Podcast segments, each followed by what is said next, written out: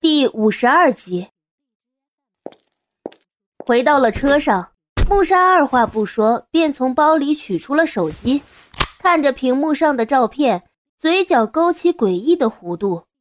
哼，简若曦，既然你不愿意主动离开，那就让我来助你一臂之力。按下了发送键，穆莎冷哼了一声，脸上露出了诡谲的笑容。另一边。意外收获了照片的记者瞬间炸开了锅。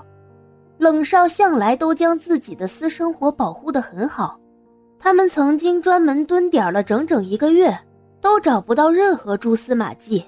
可这次也不知道是哪位好心人，居然搞到了这么一张床照。不用说，这照片明显是冷少的女朋友拍的。如此劲爆的消息，绝对赚大发了。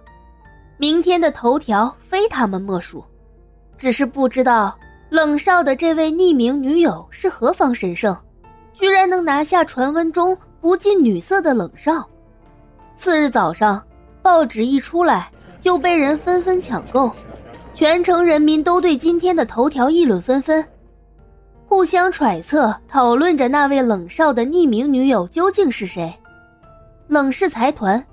总裁办公室内的气压低到了极点，助理和秘书战战兢兢的立在一边，不敢说话，生怕自己一个言辞举动就会惹怒老板。椅上面色阴沉的冷夜晨，冷夜晨将今天的报纸死死的攥在手里，脸色铁青的望着照片上衣衫不整的自己，顷刻间，报纸便在他手中化成了碎片。该死的！这张照片是什么时候拍的？又是谁把它散播出去的？刚才徐振来了电话，说这张照片特意做过了处理，将身后的背景都去除了，所以根本查不出任何线索。冷夜晨眼中布满了阴霾，如果让他抓住了那个人，他一定会让他求生不能，求死不得。突如其来的敲门声打破了一世的宁静。冷夜晨现在的心情差到了极点，哪有功夫理会？一边的助理和秘书互相看了一眼，之后又都默默的低下了头。没有冷夜晨的发话，他们自然也是一声都不敢吭的。穆沙见迟迟没有人回应，便自作主张的推开了门。叶晨，穆沙一走进门，便是一副楚楚可怜的模样。仿佛受到了天大的委屈一般，冷夜晨见来人是穆沙，并不想和他再做纠缠，刚想要开口让他离开，却被他接下来说的话给止住了。叶晨，你看看，这里的伤口都是简若曦推的，我好心好意的去看他，他却二话不说就对我动起手来，嗯。人家都痛死了。木沙说着，就撩起了衣袖，果然，原本白皙的手臂上赫然多出了一片青紫。听到木沙娇嗔的声音，身边的助理和秘书不由得起了一身鸡皮疙瘩。冷夜晨并不在意木沙受了伤，挑眉问道：“你刚才说什么？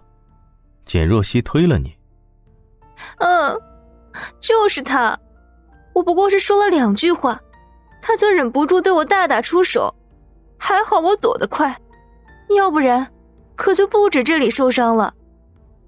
穆莎委屈的抱怨着，冷夜晨听后不由得蹙眉，他并不相信简若曦会做出这样的事情，而且，等等，他猛然止住了自己的这条思路，突然想起了一件事情，他依稀记得。上一次自己和李明山谈合作的时候喝醉了酒，李嘉诚将他送了回去，之后一直都是简若曦照顾了自己，更何况他还在自己的房间里待了一整夜，他完全可以趁着自己沉睡的时候拍下那些照片，时间充裕。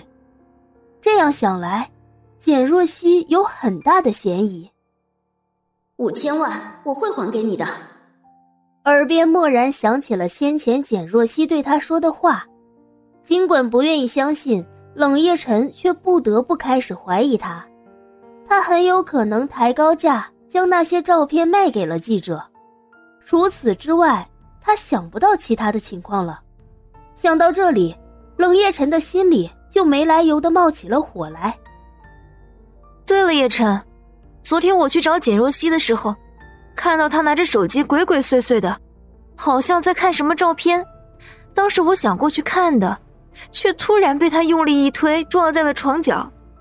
叶晨，冷宅的那些佣人，居然还一致都偏袒着简若曦，不让我把这件事情告诉你。你说？穆莎委屈的扁着嘴，话还没有说完，却见对面的人猛然站起了身，拿起外套就大步往门外走去。